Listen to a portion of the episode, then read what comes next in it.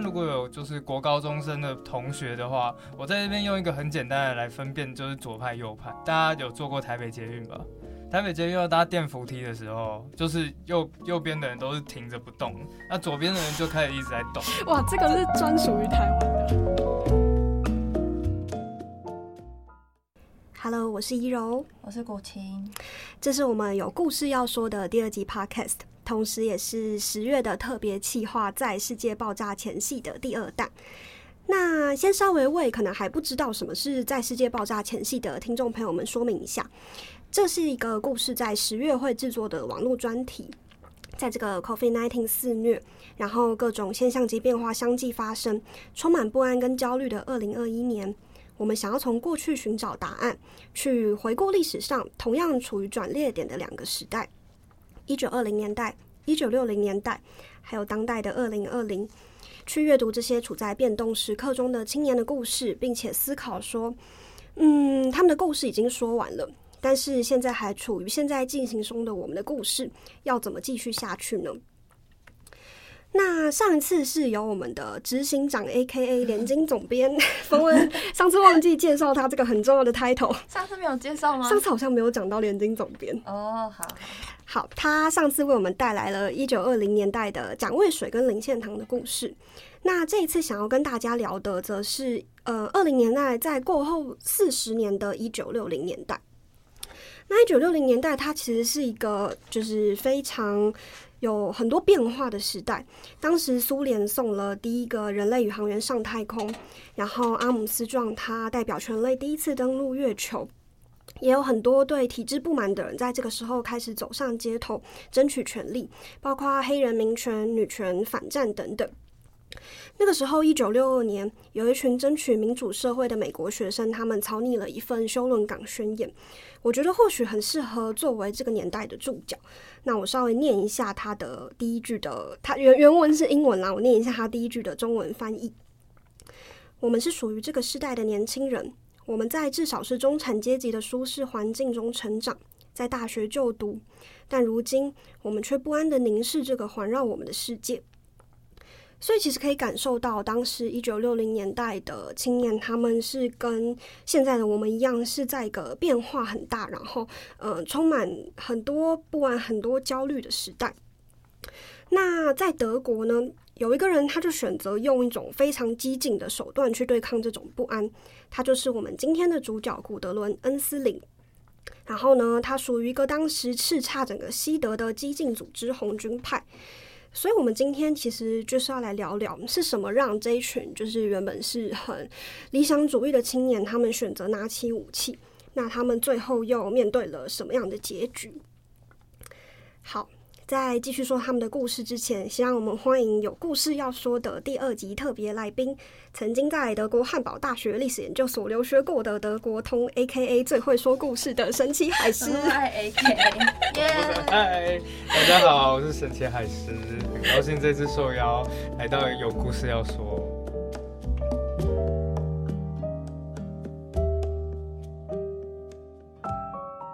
本集节目中，我们会告诉大家三件事。第一，一九六零年代在混乱中迎向新生的德国；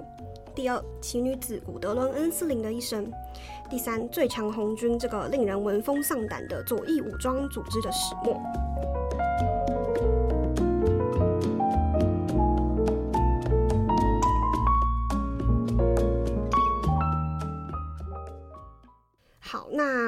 到今天的主角是恩斯林，然后他是属于所谓的呃左派武装组织，但是到底左派在那个时代是什么？然后还是当初又为什么会对这个主题感兴趣呢？好，呃，首先呢，我就在我讲故事之前，我一定要先讲一下这两位主持人的音调实在是跟平常太不一样了，是假的，让我觉得很不喜。我还没有讲话吧？哦，好，OK。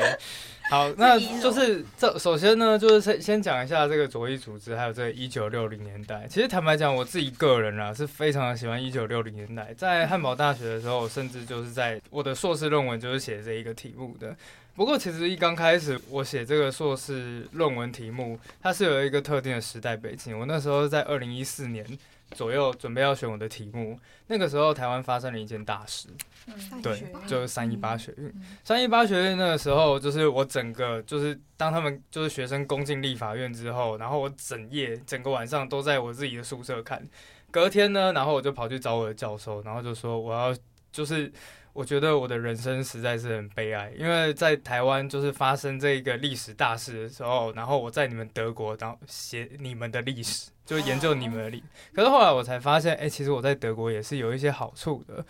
那个时候呢，原来就是我后来就是找德国的另外一场学院，就是六八学院。在六八学院这一场里面，我突然间发觉那个起点跟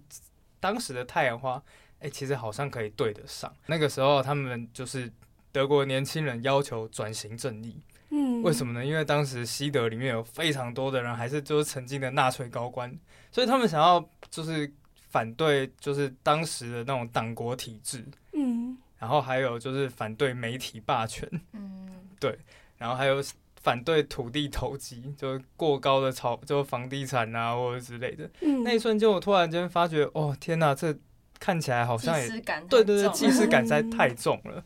当然还是有一点点小小的不一样啊。不过呢就在那个时候，我才开始对一个就是左翼的这种组织感兴趣。嗯到底什么是左翼呢？其实简单的来讲啊，就是最简单的分法就是左翼比较像是社会主义，然后在最极左的叫做共产主义。共产主义就是一个你把有钱人的钱抢过来，然后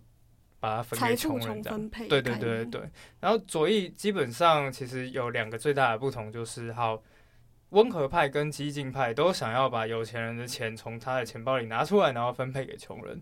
嗯。比较温和的说，我们要走进议会，然后用透过议会的立法啊或者之类的。嗯可是问题是，激进派就认为说不对，你们所有的这种进入议会的人，其实本身都是体制的囚徒，所以他们要开始走进走出一种叫做体制外的东西。嗯，那就是在街头运动啊、街头抗争啊，甚至到最后弄出了恐怖行动。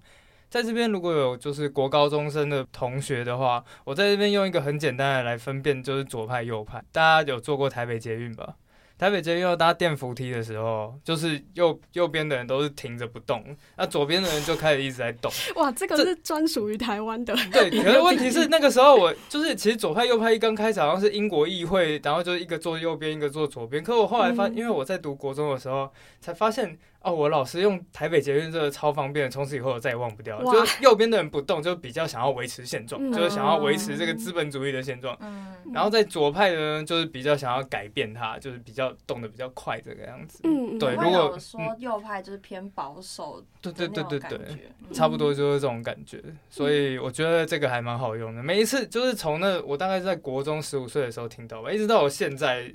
我不想讲我现在几岁了，但是每一次我 经过台北 每一次我我才不会了。每一次我在经过台北这边的时候，我都在想，嗯，我现在是左派，嗯，我现在想当右派。对，好，大概就是这个样子。然后可是哦，对，说到这个，我也想要讲一下，就是对我在我开始就写那个论文，嗯我开始对一些就是左派的团体非常的感兴趣，而其中在当时一九六零七零年代的时候，其实德国有非常非常多的所谓叫毛派组织。你知道什么叫毛派吗？就是相信毛泽东的。嗯，好，然后那时候呢，我就在汉堡里面找到一个团体，那个团体真的非常非常的小，它叫做什么德国共产党马克思列宁主义阵线。好，这不是重点，重点是呢，他们那个时候支持毛泽东。然后我心想说，好，毛泽东在欧洲一直很浪漫，所以没什么关系。他们支持文化大革命，嗯这个时候就有点奇怪了。然后接下来他支持中国发展氢弹，哇发展什么？氢弹。H 棒、哦就是对，然后我就心想说，怎么会希望人家发展氢弹？最后他们支持第三次世界大战。哦，那一瞬间，我突然就想，你们知道吗？那时候给我震撼的感觉，就是一九六零七零那群人也差不多是二十几、三十岁，我就心想说，这群人实在太蠢了，我一定要想办法了解他们到底在干什么。后来呢，我就开始写硕士论文，整个硕士论文写了五个月，在第三个月的时候，就是我和我朋友出来聊天，聊一聊的时候，我就说，其实我觉得他们说的有道理。然后我告诉你，他们洗脑超，他们的文宣真的很洗脑。然后我朋友就讲说，我现在非常的担心你。后来在写完论文交一交出论文的时候，我另外就是其他所有的朋友马上就把我拉到就是汉堡最有名的购物节，然后就带我带到艾迪达或者什么地方，然后说你现在立刻给我 shopping。你现在赶快给我感受一下，把你拉回资本主义的阵营。真的，他讲你现在赶快给我回到资本主义的美好。对，所以到最后你就会发觉，在当时他们的左派的想法，其实实在是很令人震撼。在考在正式开始红军的故事前，想要先来问一下海师，就是跟你了解一下，为什么那个时候的一九六零年代德国会有这么多学生对社会不满？当时德国的整个社会氛围到底是什么样子的？哦，好，突然间就来到了一个严肃的话题，对，就是突然间啊，不错，主持人会把我们拉回来。好，可是其实呢，在一九六零年代的年轻人跟我们现在超级像，你知道为什么吗？一九六零年代的德国年轻人从小在一个衣食无忧、经济爆炸就是爆炸的那个环境下无忧无虑的长大，但是呢，在他们生活生长过程里面，他们一直觉得有一点奇怪的地方。后来人们就是有一些心理学家就是研究那一个时代，突然间发觉那一个时代是一个没有过去的时代。什么意思呢？没有，就是。他们基本上完全都不知道自己国家的历史。在他们小的时候，以前在德就是德国的传统，就是小小孩然后会被爸爸妈妈抱在膝盖上，然后讲一下这个民族伟大过去的故事。可是后来到一九六零年代，他们这个传统完全就消失了。当然，消失其实也是很重，就是也是很正常的一件事情。毕竟他们的爸爸妈妈本身就是。从某种程度上算是纳粹的支持者，嗯，所以你当然不会想要把自己的疮疤给这样扒出来，嗯，所以对他们来讲，他们就是觉得，他们就是把这一个东西几乎就会掩盖掉了。后来到了一九六零年代，一九六二年的时候，他德国开始爆发了一件事情，那个时候有一前有。有一个前纳粹军官叫艾希曼，嗯，艾希曼后来在那一年的时候被抓到耶耶路撒冷，然后受审，嗯，可是问题是这个时候对德国很多德国年轻人那个受审还是很模糊，他们在当时甚至不知道奥许维兹集中营是什么东西。对他们就说，嗯，这不是一个，就是一个营区还是什么之类的吗？跟观众科普一下，如果有不知道奥许维兹集中营的，它是就是当时在波兰二战的时候，算是德国最呃纳粹德国最具代表性的一个集中营。对，嗯，对他就是大概死在那边死了大概三百多万人。嗯，但当时的德国年轻人却不知道。对他，所以那个时候对他们来讲非常就是，所以对德国人来讲，他们想法就是啊，反正。历史过去就是过去了，也不是很重要。嗯，那个年代他们接受到的教育就是这样，你不觉得超级有即视感？真的。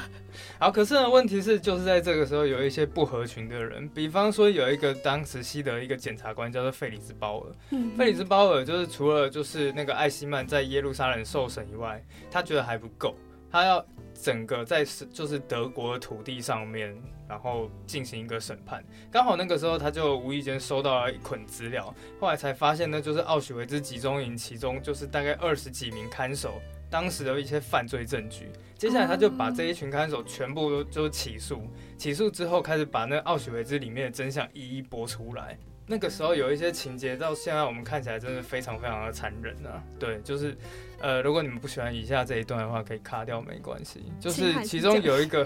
有一个叫做伯杰的人，然后伯杰其实当时那奥许维兹集中营一个党卫军士官，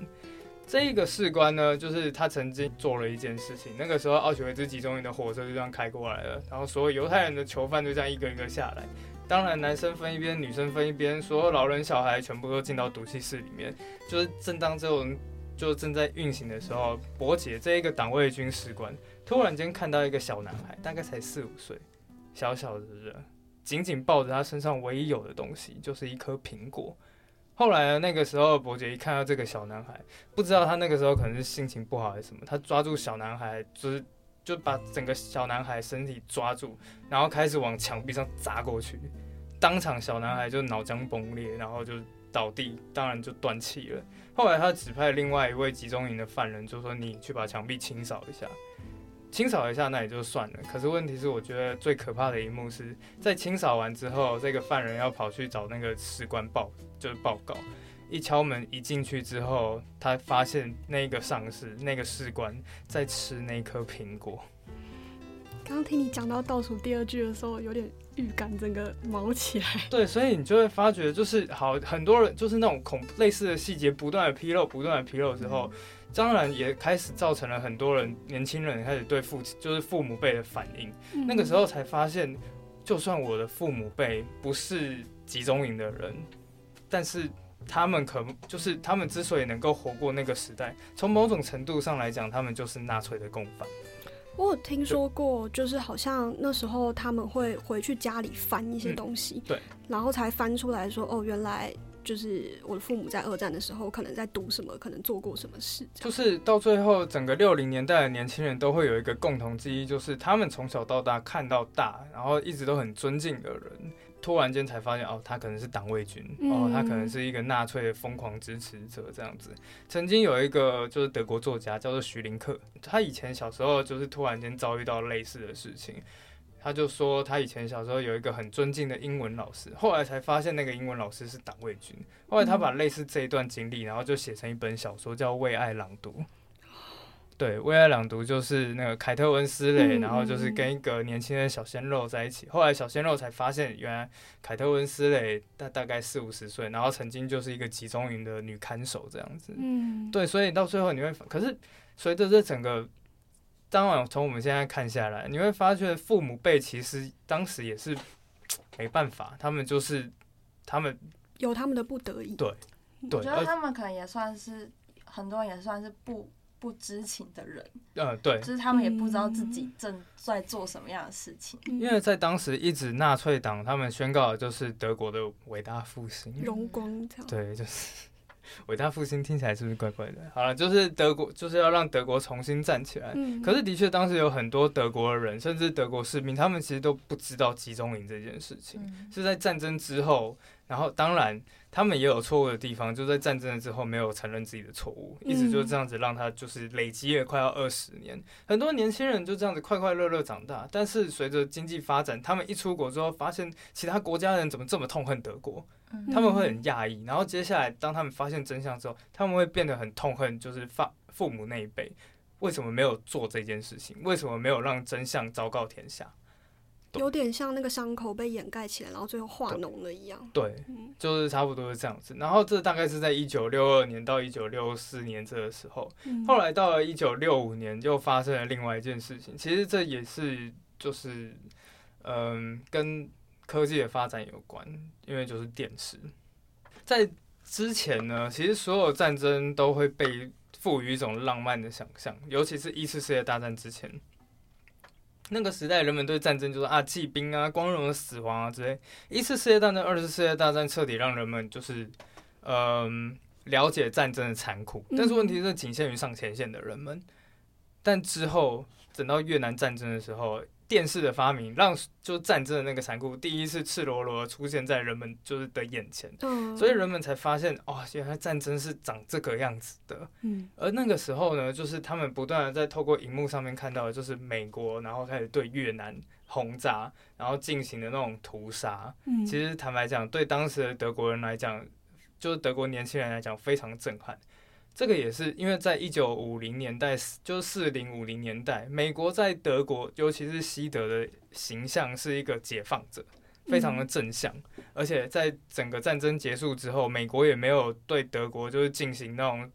嗯大规模报复啊，就像一次世界大战之后的那个报复一样。所以当时的西德人，尤其是西德父母辈的那一些人，对美国的印象非常好，尤其在西柏林，他们认为说他们。距离就是苏联这么近，他们之所以现在还能保有自由的生活，你觉得是谁的功劳？嗯，好。可是问题是到了儿子那一辈的时候呢，冷战的气息慢逐渐逐渐的开始淡下来。但是淡下来之后，人们开始发现到。越战这件事情，美国已经不再是一个解放者，而是一个入侵者，而且是一个非常非常邪恶的入侵者。这也就是两两派的人开始对美国的这个就是立场不同。对，至少年轻人开始想说，就是美国在一九六零年代之后。经历过那个甘乃迪被就是暗杀，然后美国越战什么春季攻势之后，再又是那个马丁路德金恩被刺杀，他们得出来一个结论，就是美国那个时候无疑的已经就是发生了一个大问题，我们不知道为什么，但是他真的已经转向了。嗯，对，所以大概是这个样子。其实我真的觉得他跟我们现在台湾。我们台湾其实很容易能够想象德国当时的情况。嗯，在一九五零，就是在整个冷战时期里面，曾经有一位将军这样讲过：，在整个冷战美就是民主阵营对抗共产阵营的整个世界前线里面有两个最危险的地方，第一个就是西柏林，第二个就是台湾。对，所以我们都是在冷战的最前线。嗯，对，然后他们那个时候，所以就是好了。我在读这个的时候，其实我可以理解父母为什么这么支持美国。嗯，对，但是另外一方面，我好像又可以支持，我好像又可以理解年轻人对转型正义那样子的想法。嗯，对，所以就是从我现在这样讲，就是看过来的话，它不只是一个知识，而是真的有某种同情共感的东西。这两个人格在我的脑袋里面，那时候就开始打起来，这样。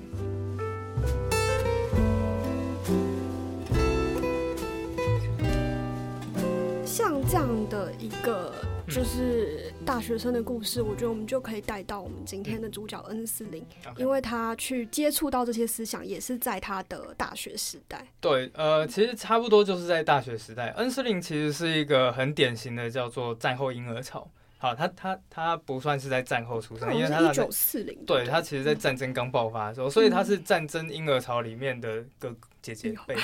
对，就是不要这样子。可是问题是呢，他在那个时候其实整个在战争，他大概在五六岁的时候，整个战争结束嘛，所以他其实基本上也是在赶上了德国那个就是经济爆发的那个年代。嗯所以呢，就是在恩斯林也是在这种就是环境下面长大，嗯他开始感受到自己德国就是哎、的确在战后里面会开始有一些好好转。不过问题是在经济发展的同时，其实贪腐啊那一些也正在发生。嗯对，所以就是他其实刚求学的时候，他是希望当个老师的。嗯，对，然后当老师的时候，我希望就是能做一些为人服务的工作，然后他希望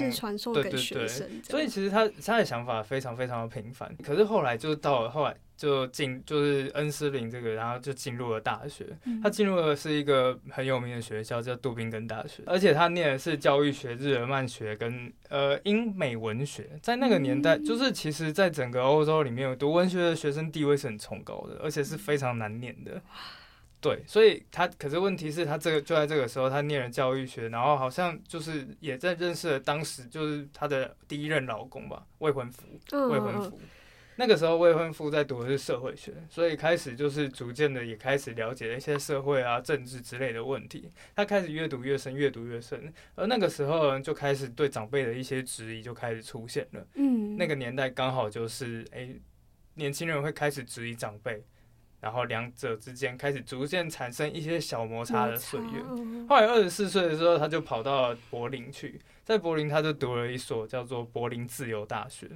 原本柏林，对对对，原本柏林只有一所大学，它位于东柏林。可是后来在就是东西柏林分开了之后，很多就是原本在柏就是柏林大学里面向往自由、渴望就是那种自由的学术环境的人，就开始跑到西边，然后成立另外一所大学，嗯叫做柏林自由大学。柏林自由大学真的是一个你想要修什么课程都可以，嗯然后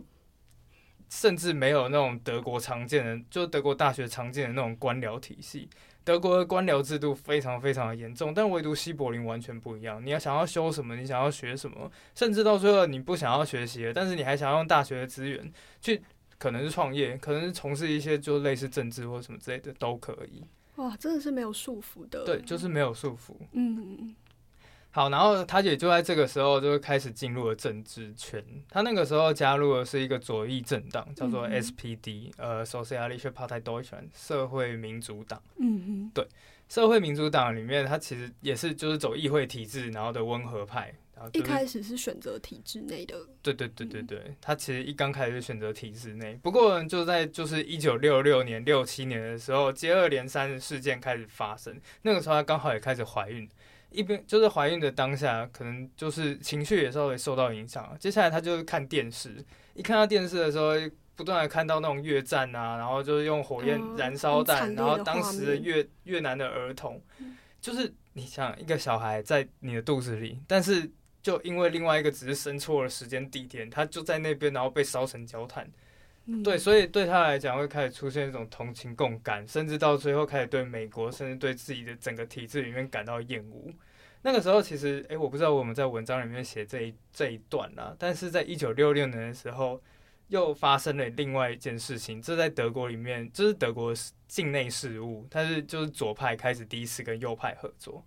因为对对对，就是 SPD，然后第一次，然后跟右派就是 CDU，就是呃现在梅克尔的那个政党开始合作了。嗯，那个时候呢，因为右派正在分裂，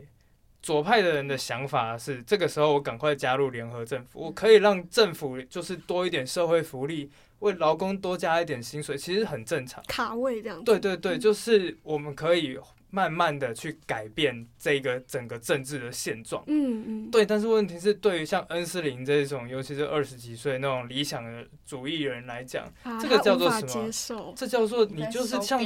对你就是像体制投降啊！你就是进入了他们的政府，为什么要这样子呢？所以也就在这个时候开始逐渐的产生了怀疑。到终于到一九六七年的时候。然后一件在德国这算是最大的事情发生了，因为那个时候其实已经不断有就是学生开始抗争。一刚开始是抗争越战，嗯，在抗争越战的时候，原本一刚开始他们是穿西装打领带去的，嗯哼，对，就是举着标语，然后打着领带去。可是每一次警察都出动水炮车。出来一次两次，然后接下来就根据当时有一个回忆录，就讲说我不能每一次都搞来一套新新西装，所以接下来他们开始对，他们开始学习了。首先第一也戴起了头盔，嗯，然后穿起了雨衣，然后就是装备越来越好。抗争的时候，当警察把他拉走的时候，就是人们学生会手勾的手，啊，对，所以就是抗争的那种就是方式越来越先进，越来越先进，嗯，对，所以就是。到最后，终于到一九六七年的时候，冲突整个就爆发了。第一位学生被开枪打死，那一个叫做 Benno o n e s o k 就是欧纳索格。嗯，对，就是那个时候，就是好了，反正也是要抗议另外一个，就是有点像是伊朗的独裁者，然后来柏林。嗯，对。可是当时学生就是原本也只是一个小小的抗争，啊，不算小小抗争，抗争的是蛮大的。但是那个时候，就是有一个学生，然后被拖进暗巷里面。这个时候。有另外一个就是警察，这个警察就是朝那个学生的后脑就这样棒棒两枪，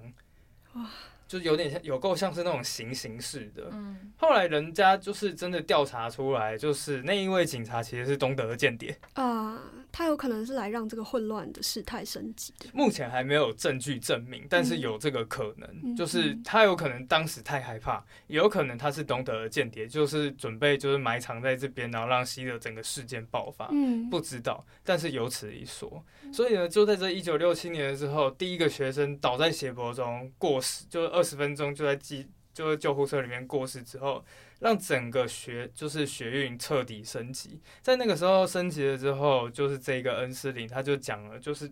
我们的父母不要忘记，他们就是奥许维兹的一代，对他们来讲，杀人这件事情是多么正常的一件事情，而我们总有一天会被他们杀掉。我们要怎么样抗争，就是要用他们的方式。哦，这是他整个转转向到武装抗争的一个很重要的转捩点。对，从此以后他就开始很，就是那时候学院开始就逐渐逐渐失控。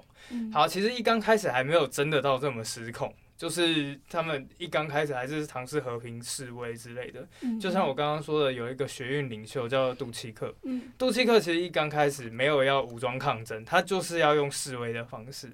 然后要用，就是有点像不合作运动之类的。杜西克原本也是一个很虔，他也是一个很虔诚的基督徒，他一直都不想要就是变让整个德国变成一片血海。嗯。可是突然间，在一九六八年的复活节，他在教堂里面，然后被人家殴打，然后叫他说：“你这就是你们应该滚进集中营。”后来又被暗杀了。嗯。对他就是又有另外一个右派的人，然后就是对他就开了两枪还三枪，他整个就倒在血泊中。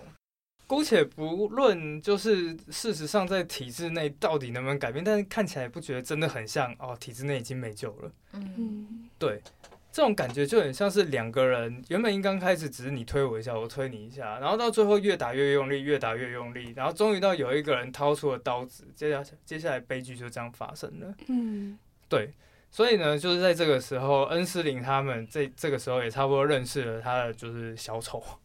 对，就是巴德。巴德跟恩斯林就开始在一九六八年的时候，在法兰克福那边放了一把火，就是在百货公司啊，引爆一间百货公司。对对对，他就开始引，就是不是引爆，是纵火。哦，对对对，差差很多。一个是火这样小小的这样烧起来，讲的太，另外一个场面整的太大。对 对。他可以说就是嗯做一个拿，他就是刚刚还是讲那个两个人中拿起刀子的那个角色。就是要，可是其实，在一刚开始纵火，他们并没有想要伤害别人啦。哦，他们当时的主张是，对他们那个时候就是说，就是越南有很多那种火焰弹啊，或者什么之类的，只是想要让大就是欧洲这些麻木不仁的人哦们也开始理解一下，房子烧起来的时候对人们是有多么震撼的感觉。嗯他们说他们就是把闹钟，就是把那计时器已经设定好了，就是设定在午夜，然后他们已经确定整个百货公司都没有人，然后才纵火。可是问题题是，他们对他对他们来讲，他们把这件事情定义成政治示威，但是检察官的想法是完全相反，这根本就不是一起政治行为，这是一起刑事案件。而这刑事案件，只要这一栋就是大楼里面，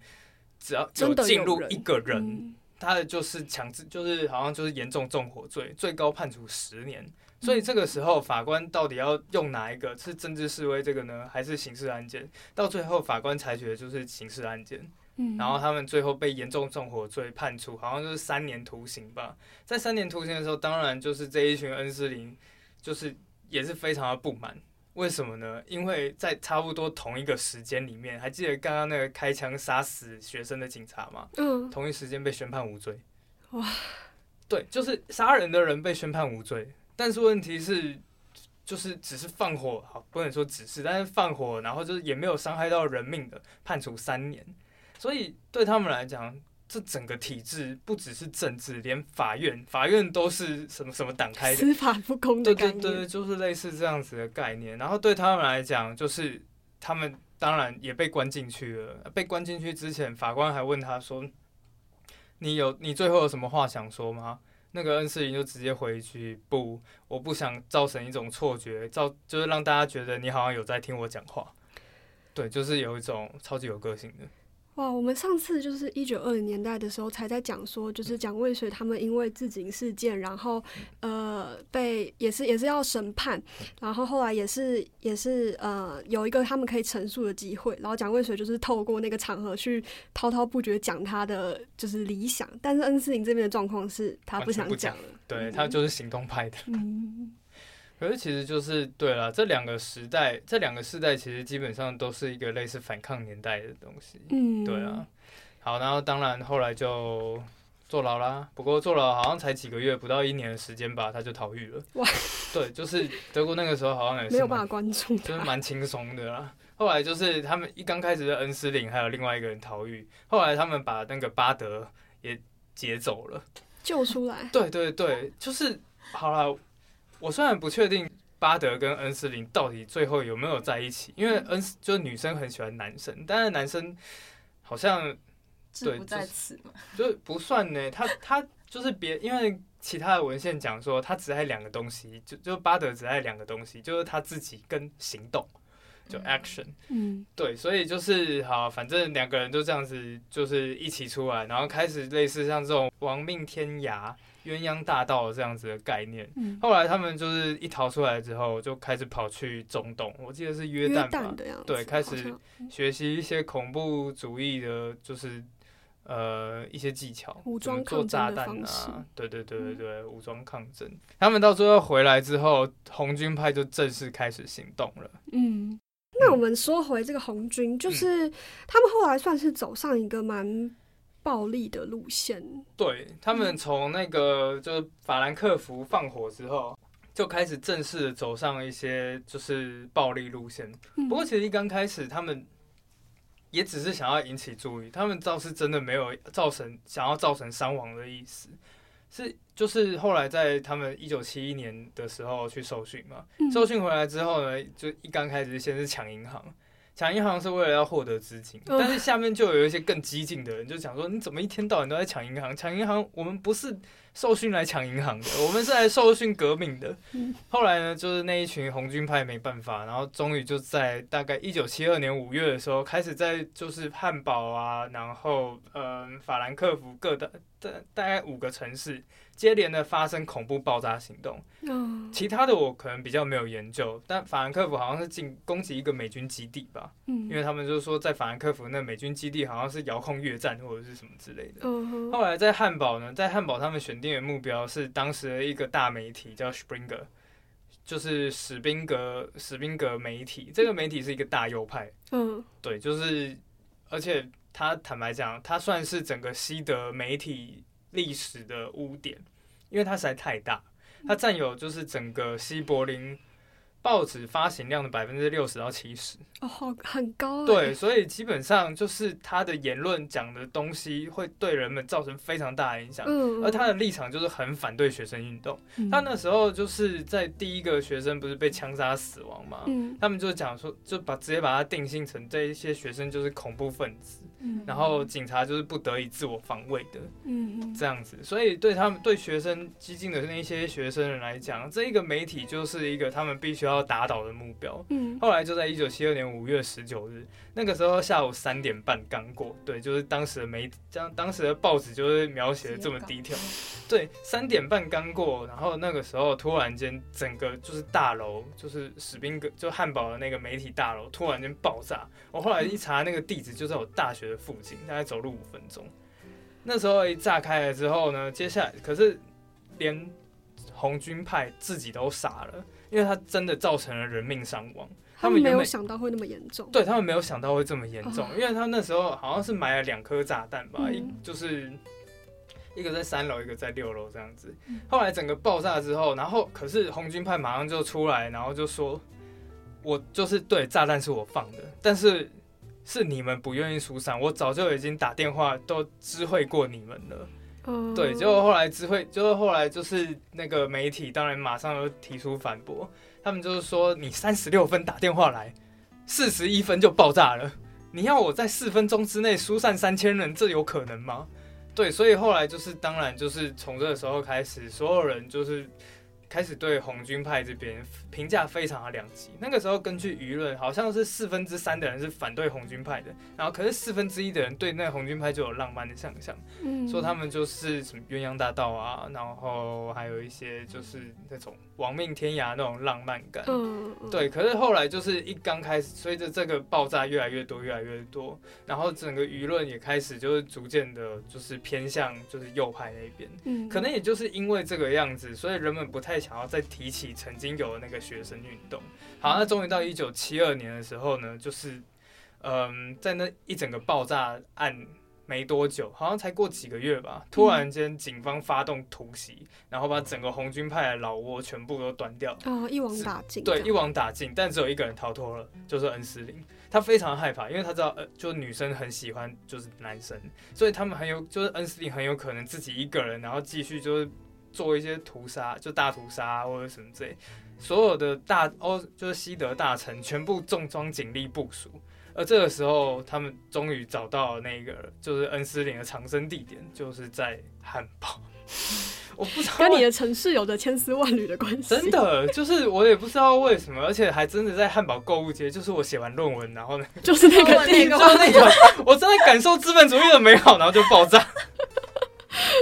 对，好没有，可是就是当然啦、那个时候呢，他就在一条购物街里面，然后那购物街它就是一些卖衣服啊或者之类的。就后来他穿着一件皮夹克，在这皮夹就是后来他在换衣服的时候，店员突然间看见，哎、他把皮夹就是他在换试衣服的时候，他把皮夹克留在外面，店员就一看，哎、这皮夹克是谁的？一拿，哦，好重。然后后来一看口袋里面有一把枪，店员马上报警，然后几分钟之后警察就来了。警察还不等，还没有等，就是警，而且那时候大家那时候就可以知道，警察其实就是也是很没有效率，因为他们知道就是这边已经有人有一把枪，他们就说那个他们居然跟店员说，哦，我们现在马上过去，可是可能还要大概十分钟左右。你帮我拖一下，对你帮我拖一下。对，然后店员还整个就傻了，然后店员就他出来之后什么还要穿这件衣服吗他？就说你要不要去挑几双袜子？我没有跟你开玩笑的，当时的报纸真的是这样讲的。然后他就说好，那我再去挑几双袜子，他真的就这样挑了。挑一挑之后呢，突然间就是店员有够紧张的，突然间看见外面有那种警车的灯这样闪闪闪，他终于知道救星来了。嗯警察马上来之后，店员就说在那里。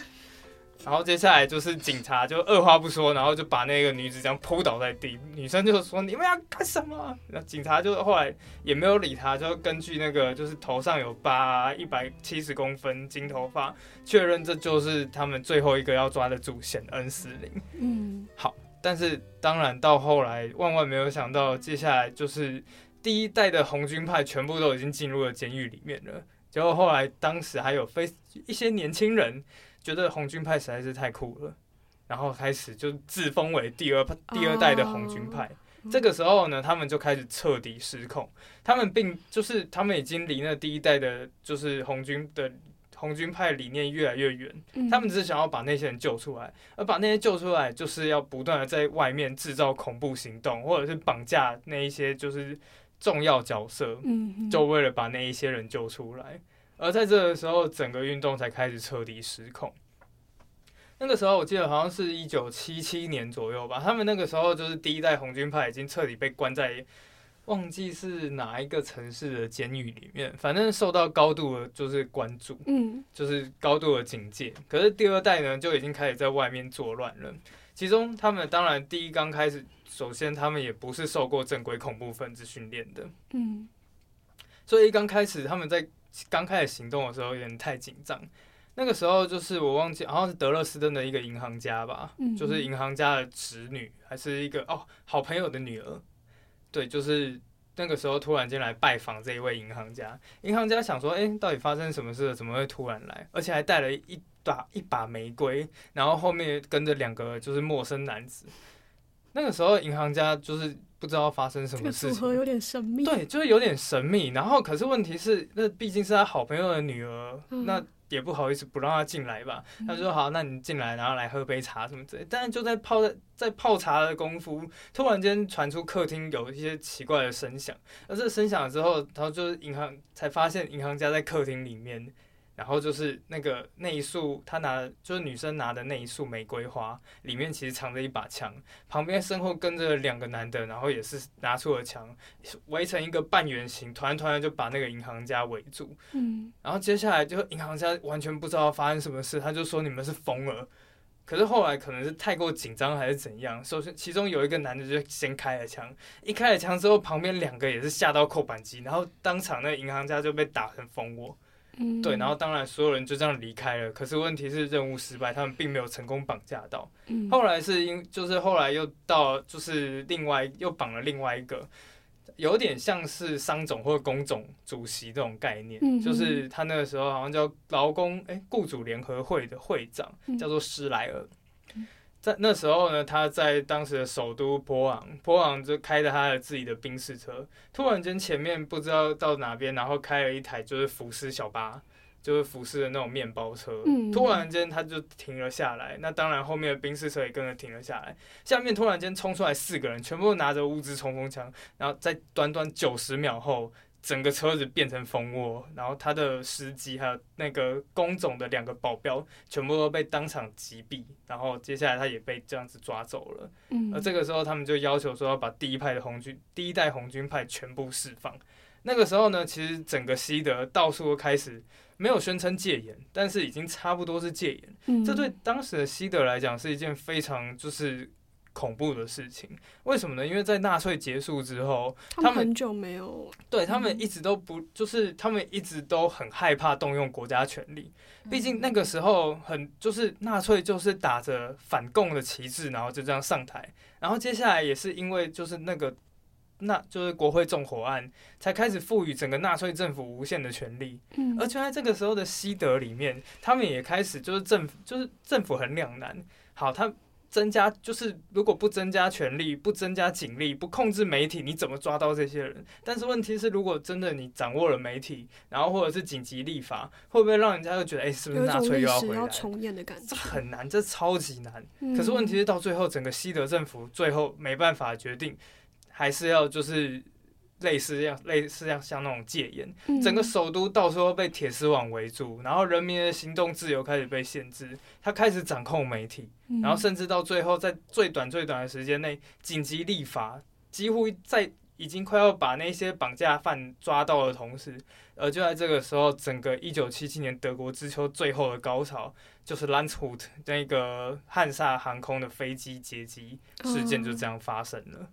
好，那是其实这不是在他们西德里面，而是他在国际上的好朋友，就是巴勒斯坦人民阵线，简称人阵。他接下来就开始，就是首先一上飞机之后。就把正机长给毙掉，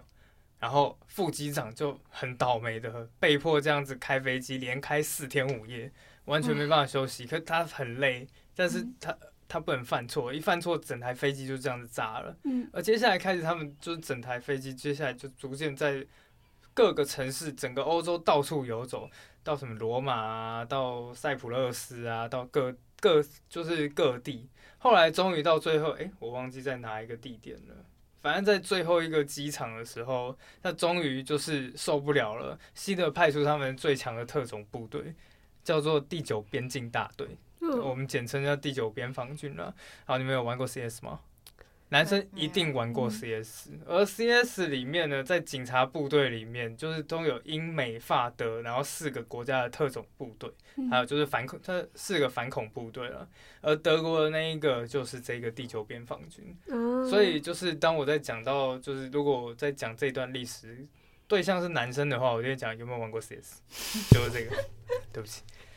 有，然后就是，然后接下来别人就会讲哦，因为他们在 CS 里面的装备是戴着一个很大很大的头盔，嗯所以每一次呢，就是大家对他最大的影响就是很容易被爆头。可是问题是，他们实际上是一个非常精锐的部队，在这个精锐的部队，它的就是整个创建的缘起呢，是一九七二年，大概在这一件事情发生了五年前，一个叫做慕尼黑事件。嗯你们知道慕尼黑事件吗？嗯史蒂芬史皮伯有拍成，就把这个事件拍成电影。那个时候，好几名巴勒斯坦的人，然后就劫在慕尼黑奥运时期劫持了大概九名的以色列的队员。我自己在 podcast 里面有曾经讲过。对，顺带一提，还是说生活里的小世界是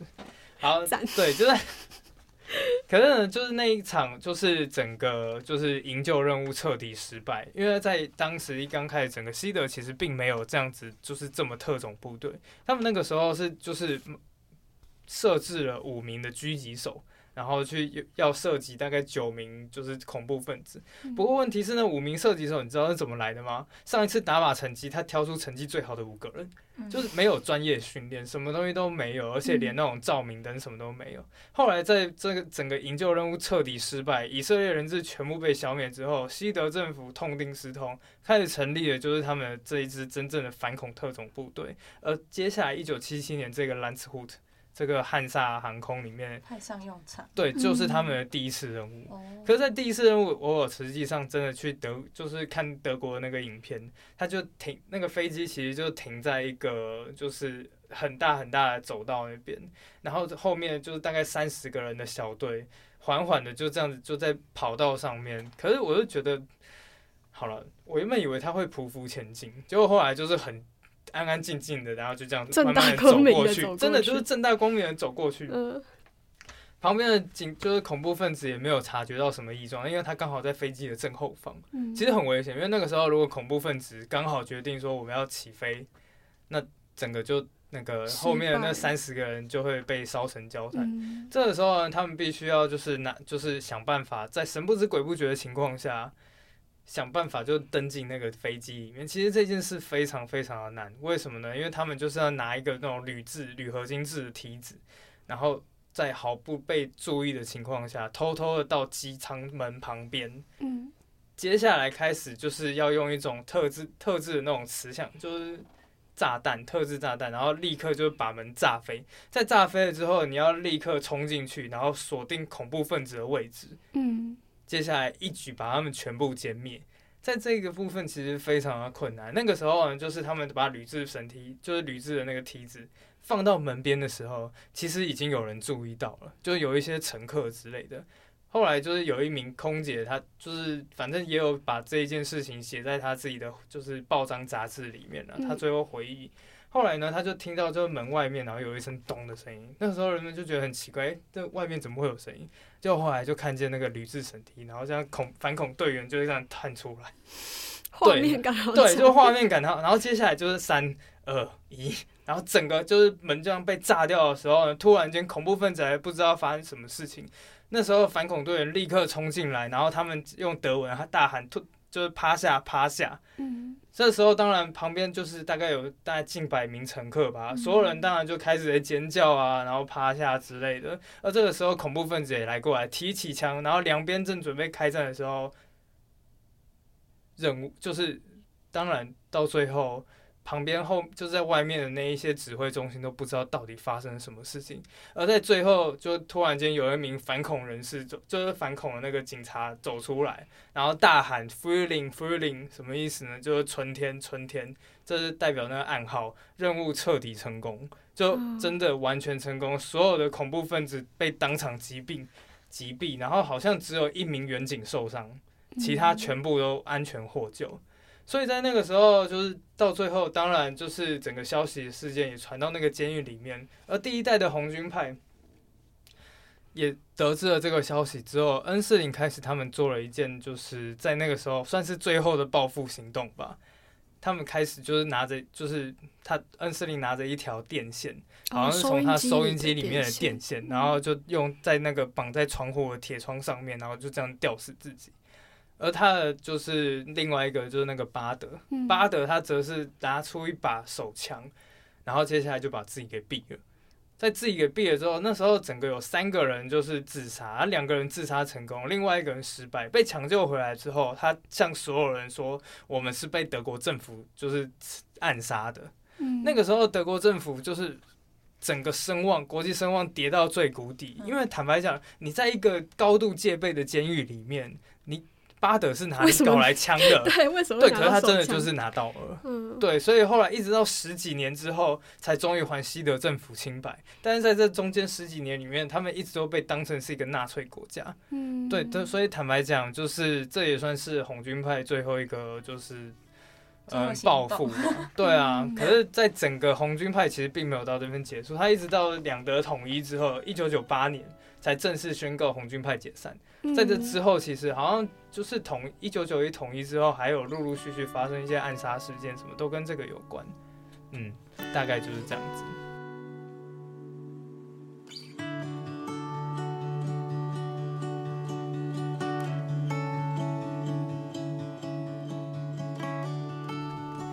那好，在这一集的 podcast 最后，其实是想要问海是说。嗯，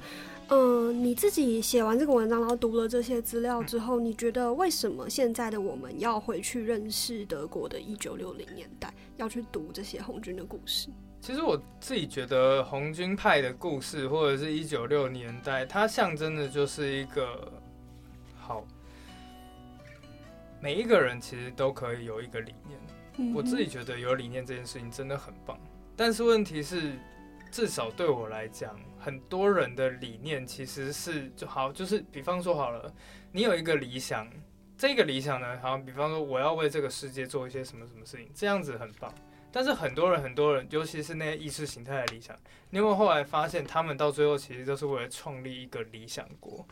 创立一个理想的世界，不管是。宗教或者是共产主义、纳粹主义，他们其实都会描述一个很漂亮、很美好的世界。比方说，共产主义就是啊，大家都是军富；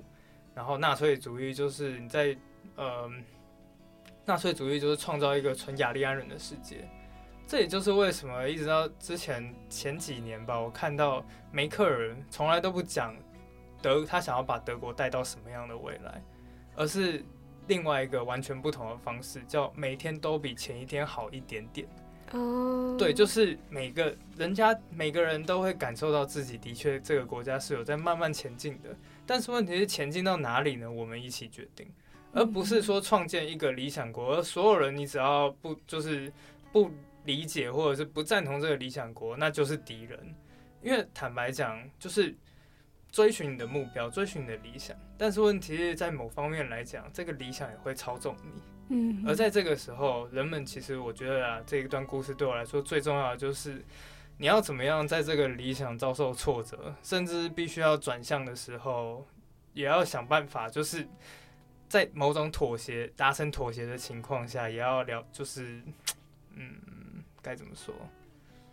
要跟自己的理想达成一些妥协，对，就是这世界上本来就是这样子，所以我一直觉得，好，世界有没有在前进，有没有在进步，绝对有，但是我不觉得它是一个直线进步的东西，它会是一个前进两步退后一步的状态。嗯，而在这个时候，人们要做的就是不要急，慢慢来，一步一步，总有一天人们才会达到那一个高度，嗯大概是这个样子。并不是说可能一场学运，然后嗯一些行动，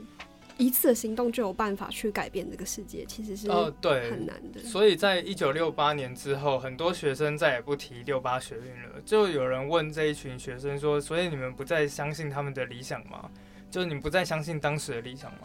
他们说：“我们其实并不是说我们抛弃了六八学院的理想，只是我们不再认为只要突然间出现哪一个意识形态或哪一个理念，就能够解决我们生活上所有问题。嗯，”对，大概就是这个样子。感谢海狮。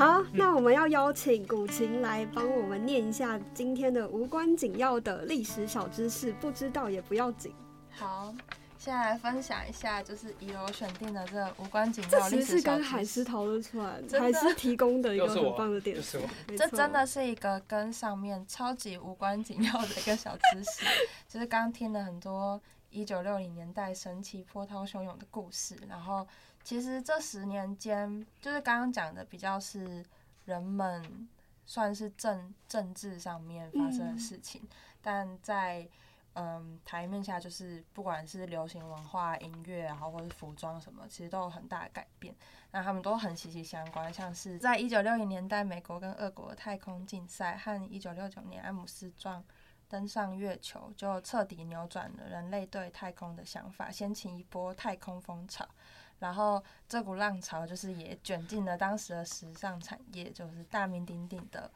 服装设计师皮尔卡登，他就是用了这个太空热潮设计的太空装。然后这边的话就是怡柔特别提醒大家要去 Google 一下这个一九六零年代的这个太空装长什么样子，因为这边很难就是具体的去形容它的长靴啊，然后不管是它使用的那个布料，它的塑胶的那个亮面，然后还有一个很特别的深具未来感的头盔。就是请大家去网络上面查查这个太空装的样子，就可以感受到什么是一段特别的黑历史。好啊，其实也是有点关系啊，不要这个样子。